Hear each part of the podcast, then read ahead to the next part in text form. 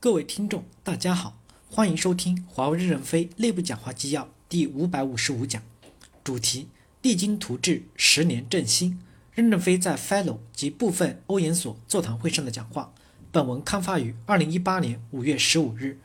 接上文六，与会人提问：现在特斯拉似乎面临一个矛盾，一方面要去做创新颠覆，另一方面在商业层面面临挑战。他们正在找一个面向未来的愿景。任正非回答说：“对真正有奇思妙想，又可能在主航道上有科学合理成分的人，让这些新苗不断的成长。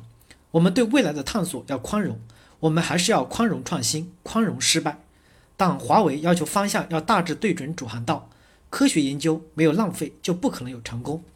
华为今天公司走到今天，我们在产品研究的成功率应该还没有超过百分之五十，相当于我们每年有几十亿美金被浪费了。”但是培养了一大批高级将领成长起来，马斯克的作战面可能太宽，应该聚焦在一个窄窄的作战面。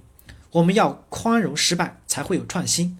双重宽容：第一，科学家自身对评价要有一些正确的态度，有时候科学家也会受一点委屈，但是请你们自己对组织也宽容一些，只要生活是体面的。第二，我们对科学家的评价也要相对的合理，不要过于情感化。对一时的不成功也要合理的鼓励，让你们能接受的。我们要肯定你们的贡献，你们也要宽容公司在一个阶段里没有做出特别的评价。我们还要继续宽容。如果美国不给我们要素，我们需要自己去创造要素。创造的同义词是失败，失败可能更多。七与会人提问：我个人有一个疑问，对于合作的大学和教授，我们如何去评价合作是否达到了预期效果呢？任正非回答说：“我们与大学的合作，首先我们无法对教授研究成果是否达到预期进行评价，我们也不需要评价。只要教授的前期研究方向与我们吻合，我们就给他提供经济上的支持。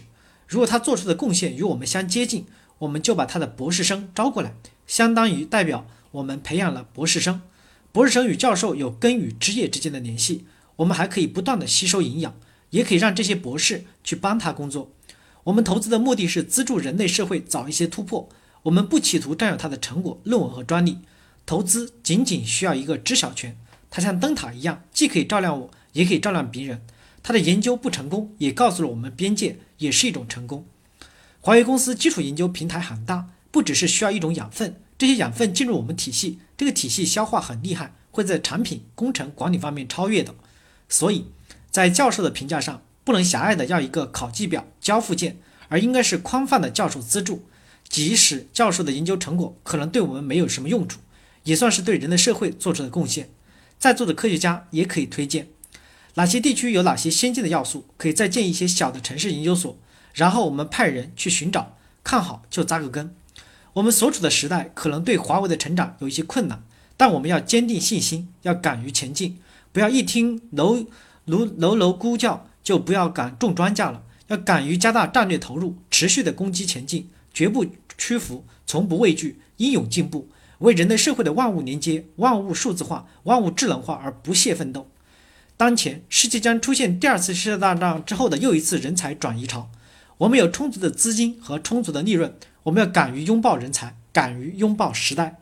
感谢大家的收听，敬请期待下一讲内容。